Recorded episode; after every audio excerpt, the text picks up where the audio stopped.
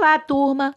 Hoje nós vamos falar sobre o Império Brasileiro, período que começou em 1822, com a proclamação da independência do Brasil, e foi até 1889, com a proclamação da República.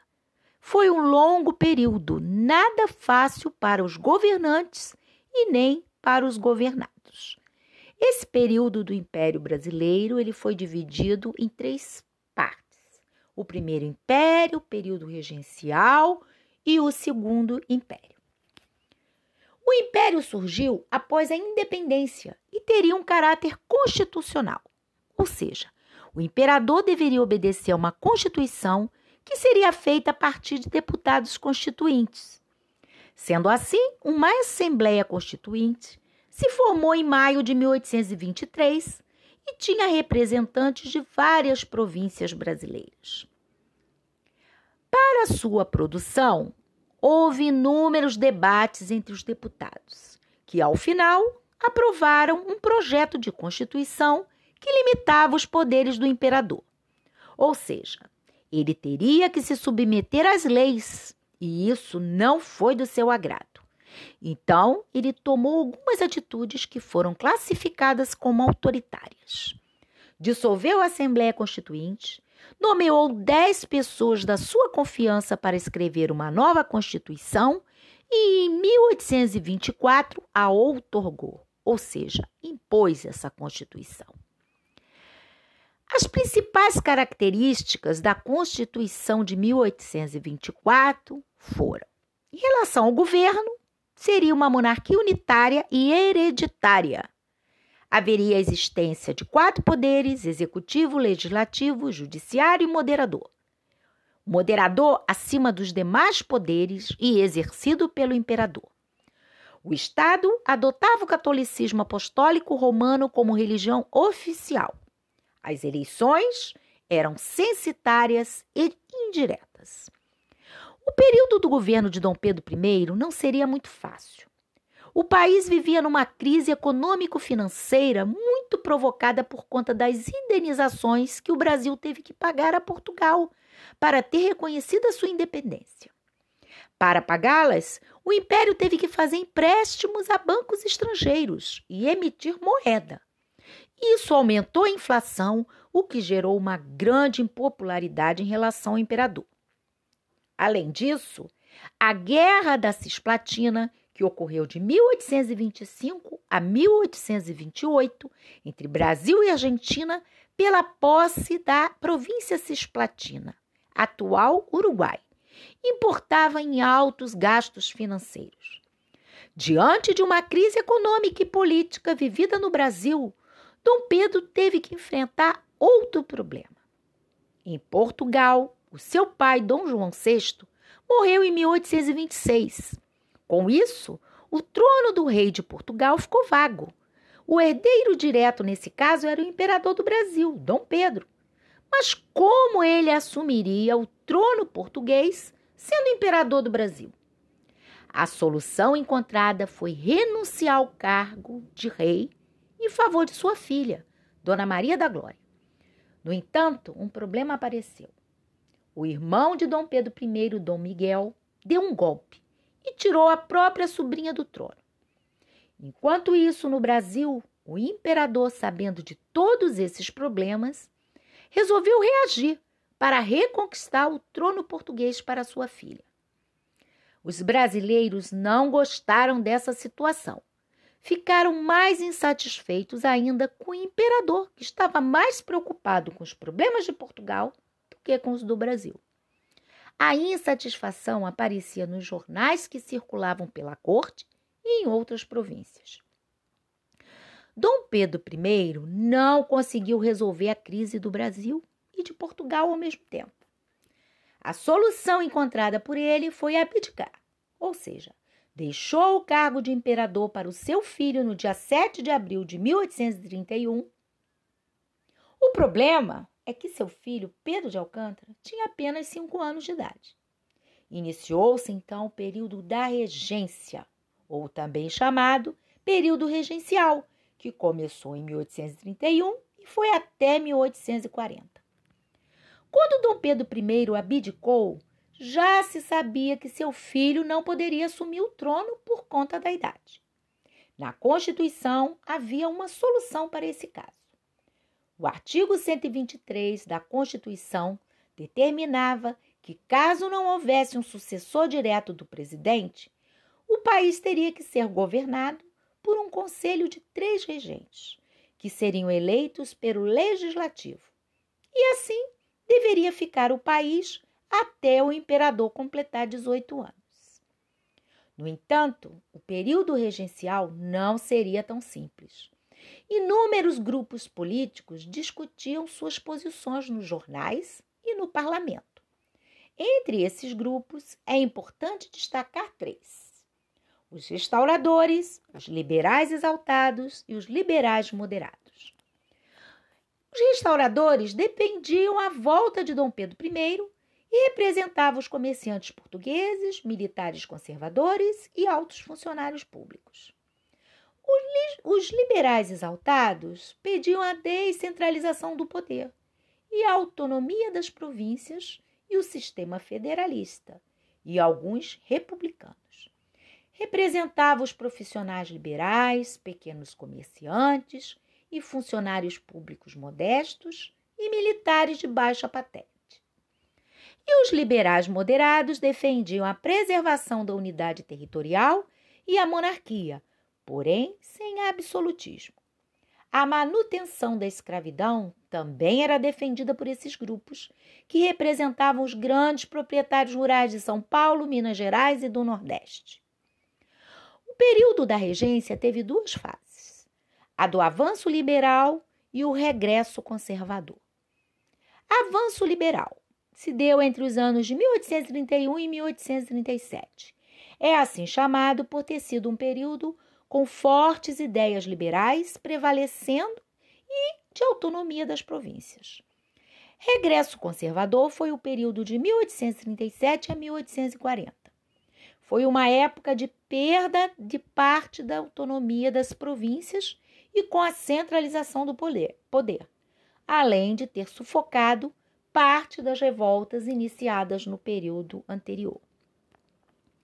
As revoltas regenciais foram assim chamadas por acontecerem durante a regência em várias províncias do império.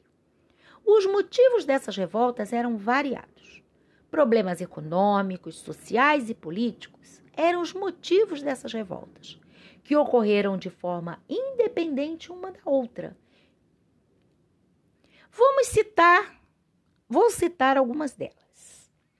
A cabanagem, ela aconteceu na província do Grão-Pará. Foi uma revolta popular com a participação de homens e mulheres pobres, negros, indígenas, mestiços e que trabalhavam na floresta, vivendo em casas simples e em cabanas. Por isso o nome do movimento. Os revoltosos foram apoiados por alguns fazendeiros locais e que também estavam descontentes com o poder central. Os revoltosos e os fazendeiros locais não se entendiam quanto à reivindicação de alguns pontos do movimento, entre eles o fim da escravidão e a distribuição de terras. Por isso, o movimento foi enfraquecido e reprimido pelo poder regencial. Uma outra revolta foi a dos farrapos, que aconteceu na província do Rio Grande do Sul. A Revolução Farroupilha foi a mais longa do Brasil e chegou até o Segundo Império. As causas da farroupilha estão ligadas aos problemas econômicos enfrentados pelos produtores rurais gaúchos. Baseada na criação de gado e na produção de charque, sofria a concorrência dos produtos importados. Os revoltosos tomaram a capital da província, Porto Alegre, e pretendiam fundar uma república a República Rio-Grandense. A revolta se expandiu para Santa Catarina. Apenas dez anos depois do início da revolta, ela foi derrotada pelos militares comandados por aquele que seria o Duque de Caxias. A Sabinada foi uma outra revolta regencial, ela ocorreu na Bahia e foi liderada por um médico, o Francisco Sabino, por isso o nome da revolta, Sabinada. O objetivo era criar um regime republicano na província durante o período regencial. Um governo provisório foi criado em Salvador pelos revoltosos, mas não causou empolgação na população. O movimento foi combatido pelos fazendeiros que temiam perder seus escravos, uma vez que a liberdade dos escravos era uma das bandeiras. O movimento foi derrotado e o líder preso e degradado para Mato Grosso. Outra revolta foi a do Malês, que também aconteceu na Bahia. Foi uma revolta escrava mais importante da história do Brasil. Ocorreu na Bahia em janeiro de 1835 e foi comandada por escravizados de origem nagô. O nome da revolta foi dado por conta do culto malê, religião mista e de origem muçulmana, praticado por grande parte dos escravizados revoltosos. Esses escravos sabiam ler e escrever em árabe e podiam se comunicar sem serem descobertos pelas autoridades. Os revoltosos queriam melhores condições de vida e o fim de perseguições que sofriam por causa de sua cor e da sua religião. A revolta foi sufocada, mas serviu para mostrar como havia uma organização dos escravizados e que poderia ser perigosa para o futuro da escravidão. A balaiada ocorreu no Maranhão entre 1838 e 1841, tendo o problema econômico à sua base. Os problemas econômicos que a província enfrentava prejudicavam mais os vaqueiros livres e escravos que se uniram contra a miséria e os maus tratos. Além deles, os profissionais liberais se juntaram a essa luta e organizaram um levante. Os balaios, nome dado aos revoltosos, conquistaram uma cidade da província, mas se enfraqueceram por não se entenderem ao assumir o governo. O combate à revolta foi violento e com muitas mortes. As revoltas que ocorreram nas províncias tinham motivos e líderes variados, assim como foi a repressão a esses movimentos. Nenhum saiu vitorioso, mas serviu para mostrar que o Brasil, no período da regência, tinha muitas fraquezas políticas e a continuidade poderia levar à fragmentação do território brasileiro. Agora vamos falar sobre o segundo reinado. Segundo reinado começou em 1831 e acabou em 1889. Ele começou com o golpe da maioridade. O imperador, deixado por seu pai aos cinco anos no Brasil, só se tornaria imperador aos 18. Mas uma medida tomada por seus aliados resolveu antecipar a maioridade. O período do final da regência foi de grande instabilidade política. Havia, além de revoltas provinciais, a luta entre grupos políticos por maior influência no governo.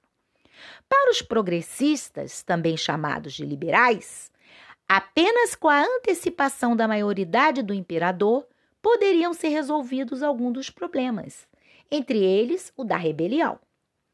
Em 1840, formou-se o Clube da Maioridade, que seria responsável por divulgar a ideia. Em julho desse mesmo ano, a Câmara e o Senado concederam a maioridade ao Dom Pedro de Alcântara, que estava com 14 anos. Assim foi declarado Dom Pedro II e o início do seu reinado de 49 anos. Logo no início do segundo reinado, dois partidos políticos ficaram melhor definidos: o Partido Conservador e o Partido Liberal. O Partido Conservador surgiu após a aliança entre antigos restauradores e os liberais moderados, defendia os interesses dos senhores de terras. Já o Partido Liberal era formado por aqueles que apoiaram a abdicação de Dom Pedro I. Foram escolhidos pelo imperador Dom Pedro II para formar o primeiro ministério. O reinado mais longo do imperador foi bem distinto e poderíamos citar inúmeros aspectos econômicos, sociais e políticos. Eram anos de mudança política e social no mundo e o Brasil sofreria efeitos dos debates políticos ocorridos na Europa. Entre eles era o da escravidão. Lembra que estudamos a revolução ocorrida, a revolução industrial ocorrida na Inglaterra?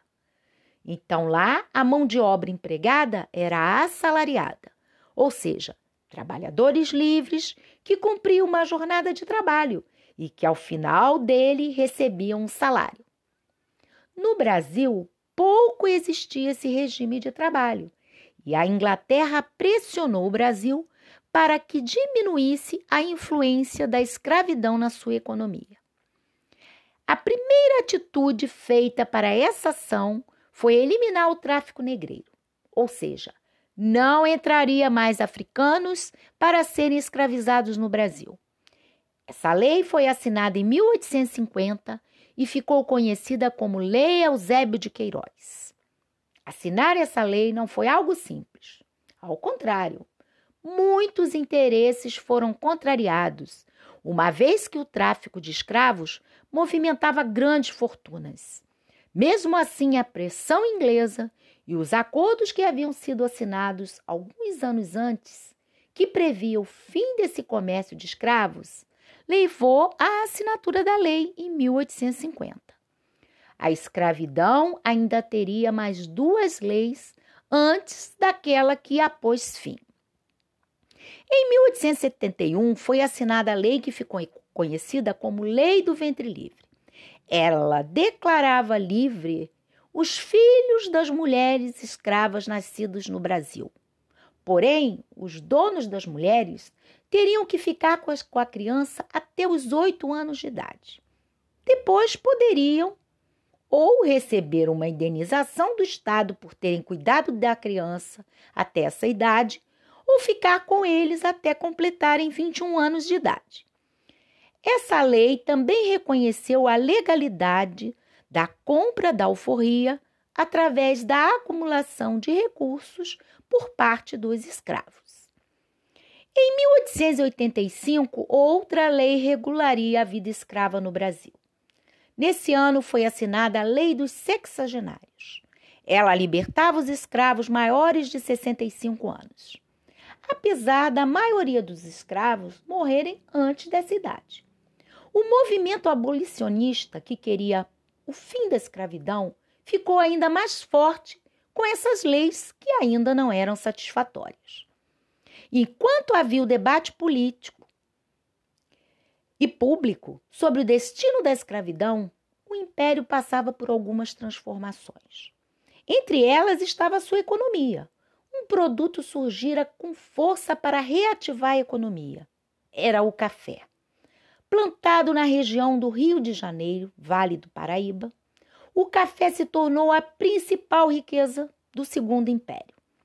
Com o uso de mão de obra escrava e grandes proprietários de terra, o café produziu inúmeras riquezas, e aqueles que se tornaram nobres com todo esse dinheiro.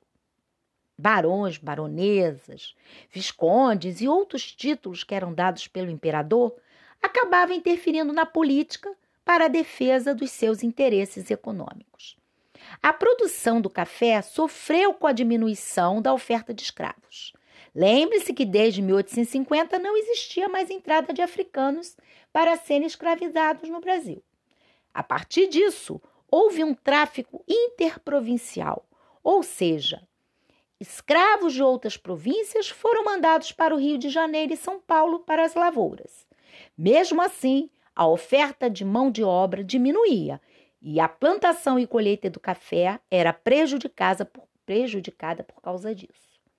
No entanto, esse foi um período de investimento em outras atividades econômicas. Entre elas estava a atividade industrial. Era também a era das ferrovias, a primeira inaugurada em 1854 e tinha 14 quilômetros de extensão e ligava o Porto da Estrela, na Baía de Guanabara, até a raiz da serra na cidade de Petrópolis.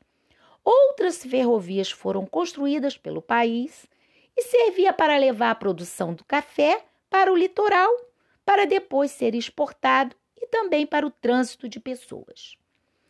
A questão da escravidão foi resolvida em 1888. As pressões das ruas, dos escravos, dos ex-escravos e do movimento abolicionista fez com que pensassem numa solução rápida, a fim de evitar maiores conflitos e problemas. Em maio de 1888, um projeto de lei que extinguia a escravidão de forma definitiva, sem indenização e sem condição, foi enviado à Câmara dos Deputados, aprovado e enviado ao Senado. A sua última votação foi em 13 de maio de 1888. Nessa época, a regência do Brasil estava sendo exercida pela filha do imperador, a princesa Isabel, porque o imperador estava em viagem para a Europa, se recuperando de uma doença. Assim, com a aprovação da lei por parte do Senado, a princesa não teve escolha e assinou a lei que acabou com a escravidão no Brasil. Em agosto de 1888, o imperador retorna ao Brasil e encontra uma crise a ser enfrentada. Essa crise tinha inúmeros aspectos. Tinha um exército que queria maior participação política após sua atuação na Guerra do Paraguai. Tinha a questão da abolição, que desagradou alguns fazendeiros, principalmente os fluminenses, que eram dependentes da mão de obra escrava e que não estavam satisfeitos com a forma como foi feita a abolição. Também houve o crescimento do apoio aos ideais republicanos entre políticos, intelectuais, militares e profissionais liberais, como advogados, médicos, jornalistas, dentre outros. Tudo isso gerou uma instabilidade no império, né? E ficou incontornável. Em 15 de novembro de 1889, um golpe militar pôs fim ao mais longo império do Brasil. A família imperial sai do país e se exila na Europa. Era o início de um novo tempo. Inicia-se o período republicano brasileiro. Bom, gente, a gente vai parar por aqui, pedindo a vocês que leiam atentamente a síntese e até a próxima, gente. Olá, turma! Hoje nós vamos falar sobre o Império Brasileiro período que começou em 1822, com a proclamação da independência do Brasil, e foi até 1889, com a proclamação da República. Foi um longo período, nada fácil para os governantes e nem para os governados. Esse período do Império Brasileiro ele foi dividido em três partes: o primeiro Império, o período regencial e o Segundo Império. O império surgiu após a independência e teria um caráter constitucional, ou seja, o imperador deveria obedecer a uma constituição que seria feita a partir de deputados constituintes. Sendo assim, uma Assembleia Constituinte se formou em maio de 1823 e tinha representantes de várias províncias brasileiras. Para sua produção, houve inúmeros debates entre os deputados, que, ao final, aprovaram um projeto de constituição que limitava os poderes do imperador. Ou seja, ele teria que se submeter às leis, e isso não foi do seu agrado. Então, ele tomou algumas atitudes que foram classificadas como autoritárias. Dissolveu a Assembleia Constituinte, nomeou dez pessoas da sua confiança para escrever uma nova Constituição e, em 1824, a outorgou, ou seja, impôs essa Constituição. As principais características da Constituição de 1824 foram: em relação ao governo, seria uma monarquia unitária e hereditária haveria a existência de quatro poderes: executivo, legislativo, judiciário e moderador. Moderador acima dos demais poderes e exercido pelo imperador. O Estado adotava o catolicismo apostólico romano como religião oficial. As eleições eram censitárias e indiretas. O período do governo de Dom Pedro I não seria muito fácil. O país vivia numa crise econômico-financeira muito provocada por conta das indenizações que o Brasil teve que pagar a Portugal para ter reconhecido a sua independência. Para pagá-las, o império teve que fazer empréstimos a bancos estrangeiros e emitir moeda. Isso aumentou a inflação, o que gerou uma grande impopularidade em relação ao imperador. Além disso, a Guerra da Cisplatina, que ocorreu de 1825 a 1828 entre Brasil e Argentina, pela posse da província Cisplatina, atual Uruguai, importava em altos gastos financeiros. Diante de uma crise econômica e política vivida no Brasil, Dom Pedro teve que enfrentar outro problema. Em Portugal, o seu pai, Dom João VI, morreu em 1826. Com isso, o trono do rei de Portugal ficou vago. O herdeiro direto nesse caso era o imperador do Brasil, Dom Pedro. Mas como ele assumiria o trono português sendo imperador do Brasil? A solução encontrada foi renunciar ao cargo de rei em favor de sua filha, Dona Maria da Glória. No entanto, um problema apareceu. O irmão de Dom Pedro I, Dom Miguel, deu um golpe e tirou a própria sobrinha do trono. Enquanto isso, no Brasil, o imperador, sabendo de todos esses problemas, resolveu reagir para reconquistar o trono português para sua filha. Os brasileiros não gostaram dessa situação. Ficaram mais insatisfeitos ainda com o imperador, que estava mais preocupado com os problemas de Portugal que com os do Brasil. A insatisfação aparecia nos jornais que circulavam pela corte e em outras províncias. Dom Pedro I não conseguiu resolver a crise do Brasil e de Portugal ao mesmo tempo. A solução encontrada por ele foi abdicar, ou seja, deixou o cargo de imperador para o seu filho no dia 7 de abril de 1831. O problema é que seu filho, Pedro de Alcântara, tinha apenas cinco anos de idade. Iniciou-se então o período da regência, ou também chamado período regencial, que começou em 1831 e foi até 1840. Quando Dom Pedro I abdicou, já se sabia que seu filho não poderia assumir o trono por conta da idade. Na Constituição havia uma solução para esse caso. O artigo 123 da Constituição determinava que, caso não houvesse um sucessor direto do presidente, o país teria que ser governado por um conselho de três regentes, que seriam eleitos pelo legislativo. E assim deveria ficar o país até o imperador completar 18 anos. No entanto, o período regencial não seria tão simples. Inúmeros grupos políticos discutiam suas posições nos jornais e no parlamento. Entre esses grupos, é importante destacar três os restauradores, os liberais exaltados e os liberais moderados. Os restauradores dependiam a volta de Dom Pedro I e representavam os comerciantes portugueses, militares conservadores e altos funcionários públicos. Os, liberais exaltados pediam a descentralização do poder e a autonomia das províncias e o sistema federalista, e alguns republicanos representava os profissionais liberais, pequenos comerciantes e funcionários públicos modestos e militares de baixa patente. E os liberais moderados defendiam a preservação da unidade territorial e a monarquia, porém sem absolutismo. A manutenção da escravidão também era defendida por esses grupos, que representavam os grandes proprietários rurais de São Paulo, Minas Gerais e do Nordeste período da regência teve duas fases: a do avanço liberal e o regresso conservador. Avanço liberal se deu entre os anos de 1831 e 1837. É assim chamado por ter sido um período com fortes ideias liberais prevalecendo e de autonomia das províncias. Regresso conservador foi o período de 1837 a 1840.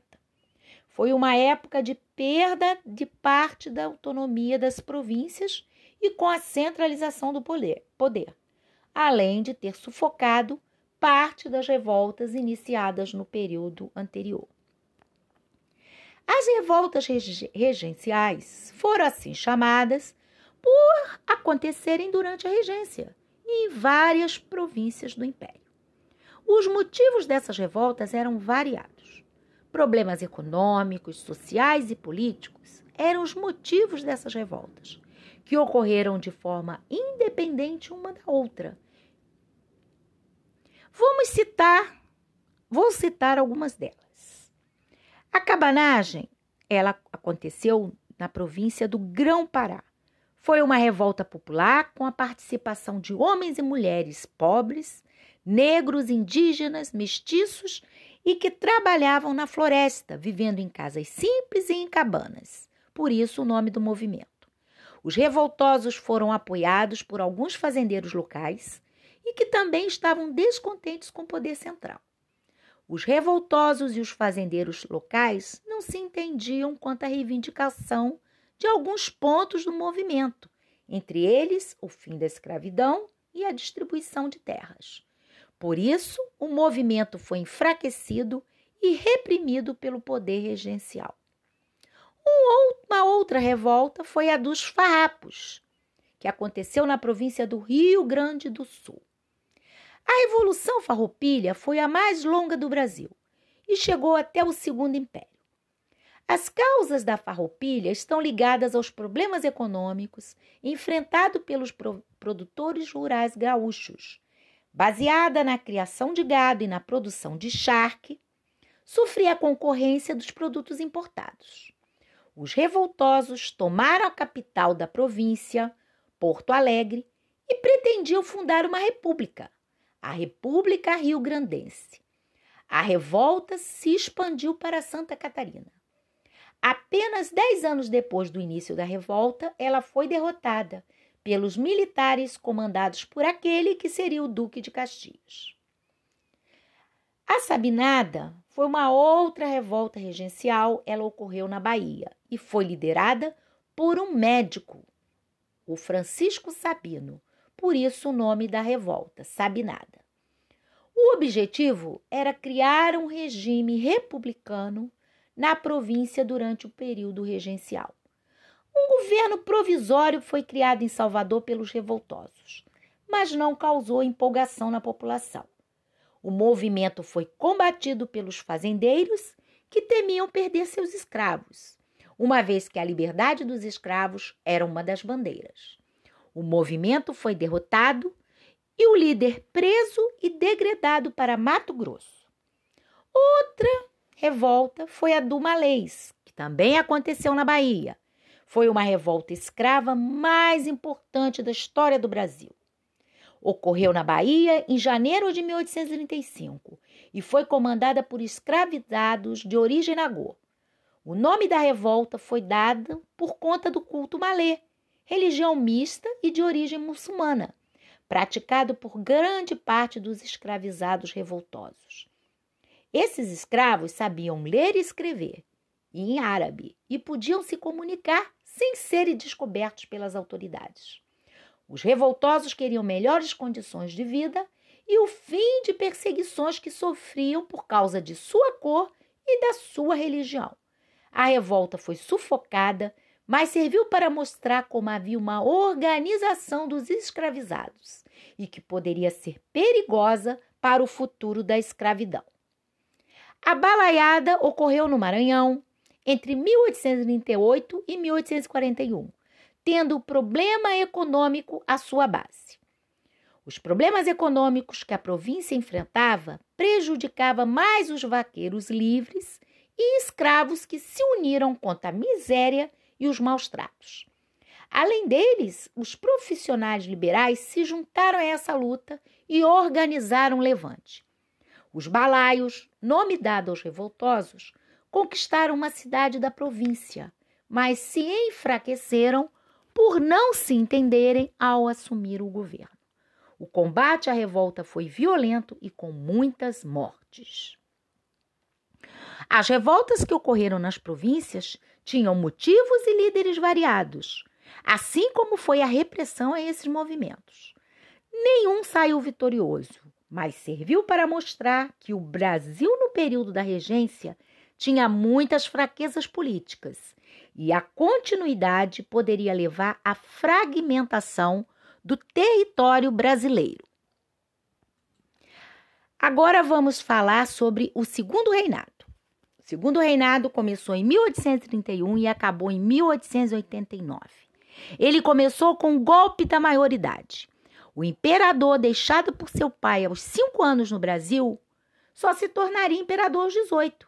Mas uma medida tomada por seus aliados resolveu antecipar a maioridade.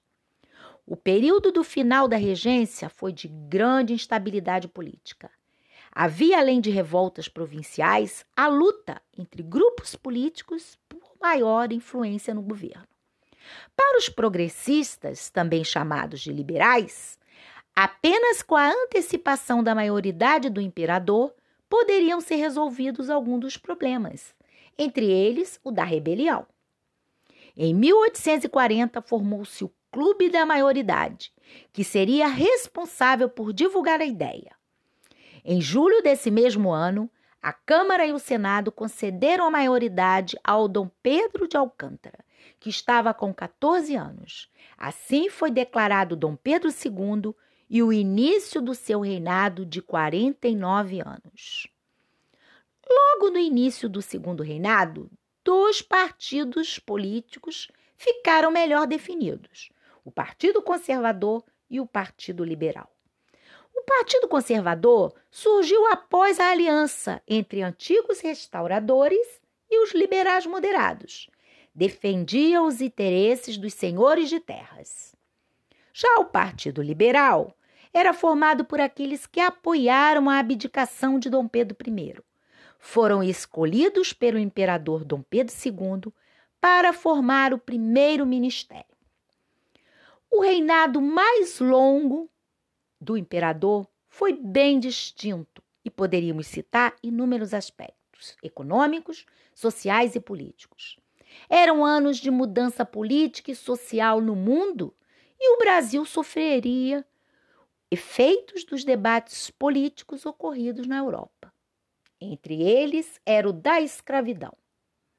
Lembra que estudamos a revolução ocorrida, a revolução industrial ocorrida na Inglaterra?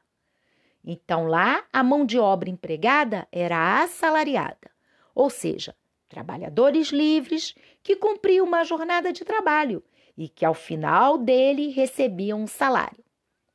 No Brasil, pouco existia esse regime de trabalho e a Inglaterra pressionou o Brasil para que diminuísse a influência da escravidão na sua economia. A primeira atitude feita para essa ação foi eliminar o tráfico negreiro, ou seja, não entraria mais africanos para serem escravizados no Brasil. Essa lei foi assinada em 1850 e ficou conhecida como Lei Eusébio de Queiroz. Assinar essa lei não foi algo simples. Ao contrário, muitos interesses foram contrariados, uma vez que o tráfico de escravos movimentava grandes fortunas. Mesmo assim, a pressão inglesa e os acordos que haviam sido assinados alguns anos antes, que previa o fim desse comércio de escravos, levou à assinatura da lei em 1850. A escravidão ainda teria mais duas leis antes daquela que a pôs fim. Em 1871 foi assinada a lei que ficou conhecida como Lei do Ventre Livre. Ela declarava livre os filhos das mulheres escravas nascidos no Brasil. Porém, os donos das mulheres teriam que ficar com, a criança até os oito anos de idade. Depois poderiam ou receber uma indenização do Estado por terem cuidado da criança até essa idade, ou ficar com eles até completarem 21 anos de idade. Essa lei também reconheceu a legalidade da compra da alforria através da acumulação de recursos por parte dos escravos. Em 1885, outra lei regularia a vida escrava no Brasil. Nesse ano foi assinada a Lei dos Sexagenários.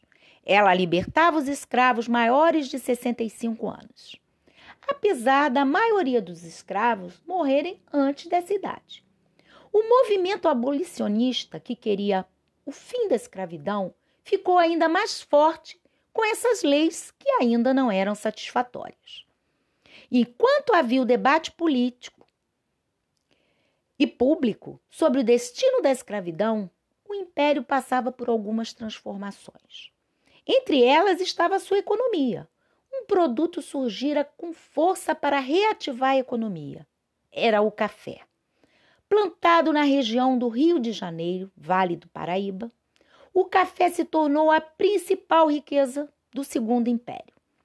Com o uso de mão de obra escrava e grandes proprietários de terra, o café produziu inúmeras riquezas, e aqueles que se tornaram nobres com todo esse dinheiro. Barões, baronesas, viscondes e outros títulos que eram dados pelo imperador acabavam interferindo na política para a defesa dos seus interesses econômicos. A produção do café sofreu com a diminuição da oferta de escravos. Lembre-se que desde 1850 não existia mais entrada de africanos para serem escravizados no Brasil. A partir disso, houve um tráfico interprovincial, ou seja, escravos de outras províncias foram mandados para o Rio de Janeiro e São Paulo para as lavouras. Mesmo assim, a oferta de mão de obra diminuía e a plantação e colheita do café era prejudicada por, prejudicada por causa disso. No entanto, esse foi um período de investimento em outras atividades econômicas. Entre elas estava a atividade industrial. Era também a era das ferrovias, a primeira inaugurada em 1854 e tinha 14 quilômetros de extensão e ligava o Porto da Estrela, na Baía de Guanabara, até a raiz da serra na cidade de Petrópolis.